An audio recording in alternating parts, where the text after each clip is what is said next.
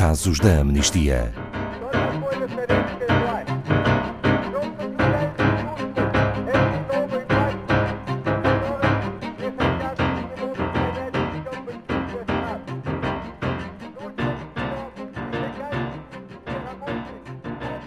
Casos da Amnistia, hoje sobre o populismo e o discurso de ódio que parecem estar na ordem do dia, um pouco por todo o lado. Boa tarde, Paulo Fontes, da Amnistia Internacional Portugal. Uh, boa tarde, Ana Paula. Boa tarde a todos os ouvintes. Sim, vivemos num tempo em que o discurso de ódio está na ordem do dia, uh, o recurso ao, ao populismo, o recurso à divisão e ao medo, e vemos cada vez mais uh, sempre que ligamos a televisão, sempre que vamos à internet, sempre que lemos notícias. Portanto, por todo o lado, vemos crescer este, este discurso de ódio. Não faltam exemplos, não é? Não faltam exemplos. Uh, e já vamos falar um bocadinho sobre eles, nomeadamente por exemplo, de Donald Trump, o presidente dos Estados Unidos da América, com políticas de perseguição a refugiados e requerentes de asilo e com um discurso que tenta de alguma forma legitimar uh, estas políticas. Um, ele separa milhares de menores das suas famílias uh, e já houve inclusivamente menores a morrerem depois de entrarem na fronteira com o México, dos Estados Unidos com o México. Temos aqui mais perto Vítor Orbán, portanto na, na Hungria, às portas da Europa, que tem adotado políticas de perseguição muito, muito fortes para migrantes e refugiados e também para todas uh, as ONGs e defensores de direitos humanos e, no fundo, para todas as pessoas que tentarem ajudar uh, migrantes e refugiados, restringe o direito às manifestações pacíficas e criminaliza uh, inclusivamente os sem-abrigo. Portanto, há aqui uma clara criminalização da pobreza. Também na Turquia, o presidente Erdogan, que desde a tentativa falhada de golpe de Estado em 2016 tem perseguido e mandado prender e criminalizar dezenas de milhares de pessoas, incluindo sem-abrigo, defensores de direitos humanos, ativistas e mesmo ONGs e órgãos de comunicação social. E, a par com todas estas políticas, estes líderes utilizam uh, e fazem recurso deste discurso de ódio uh, e de divisão e de acusação do outro como forma de legitimarem as suas políticas.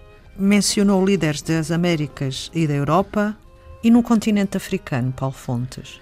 No continente africano também vemos esses exemplos, nomeadamente na África do Sul, uh, onde as autoridades não têm agido para acalmar a retórica tóxica e populista através do qual se culpam refugiados e migrantes pelas elevadas taxas de crime e outros problemas sociais. Portanto, é, é de facto uma estratégia de alguma forma fácil, não é? Que é nós uh, culparmos as pessoas que estão num estado de maior fragilidade pelos nossos problemas sociais. Um, ehm, mas também no, no Uganda e na Nigéria, onde as pessoas LGBTI são perseguidas pelo próprio governo através de leis draconianas e que terminam a prisão durante vários anos. Para além de refugiados, imigrantes e ativistas, há outros grupos particularmente vulneráveis ao discurso de ódio? Há outros grupos particularmente vulneráveis ao, ao, discurso de ódio e pessoas que estão muitas vezes próximas de nós e aqui ao lado. Nós lançámos no final de dezembro de 2018 um, um relatório onde fizemos investigação a mais de 228 mil tweets enviados a mulheres jornalistas e políticas do Reino Unido e nos Estados Unidos da América em 2017 e onde eh, se percebeu que as mulheres não brancas, portanto negras, asiáticas, latinas e mestiças, são 34% mais propensas a receber tweets abusivos e com discurso de ódio. Portanto, estamos a falar de uma rede social que eh, todos nós utilizamos e estamos a falar de pessoas que têm, de alguma forma, posições de, de alguma liderança, quer a nível político, quer a nível de, de opinião pública, e que são, por isso, alvo de hum, discurso de ódio, de discurso tóxico e de tweets abusivos. Paulo Fontes, e o caso em Portugal, como está? O caso em Portugal está também um, a acompanhar esta tendência a nível mundial. O nosso diretor Pedro Neto há no ano passado, deu uma entrevista em que já alertava para, para a presença efetiva do discurso de ódio e de lives de populismo e dava como exemplos as notícias falsas e a escalada de violência verbal nas redes sociais, assim como a demonização dos direitos humanos e de quem os defende.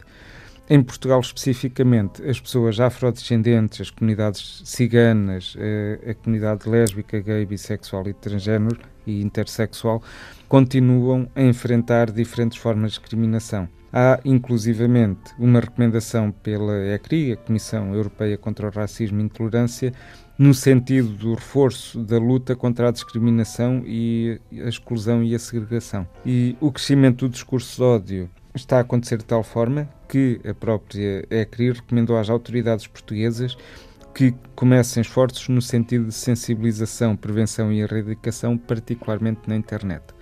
O que tem a Amnistia Internacional feito em Portugal para chamar a atenção para isto que se está a passar? Nós temos feito um trabalho essencialmente de mobilização e sensibilização da sociedade civil para o discurso de ódio e para os efeitos que ele pode ter Tivemos e iniciámos inclusivamente em maio do ano passado uma campanha que se chama Restart Your Speech, portanto, recomece o seu discurso, eh, em que nós fomos para as ruas e para as escolas do país e convidávamos pessoas, mostrávamos-lhes eh, frases ditas pelos líderes internacionais que eram de divisão, que eram de discurso de ódio, eh, que eram racistas, que eram xenófobas e perguntávamos às pessoas como é que queriam reescrever aquelas frases.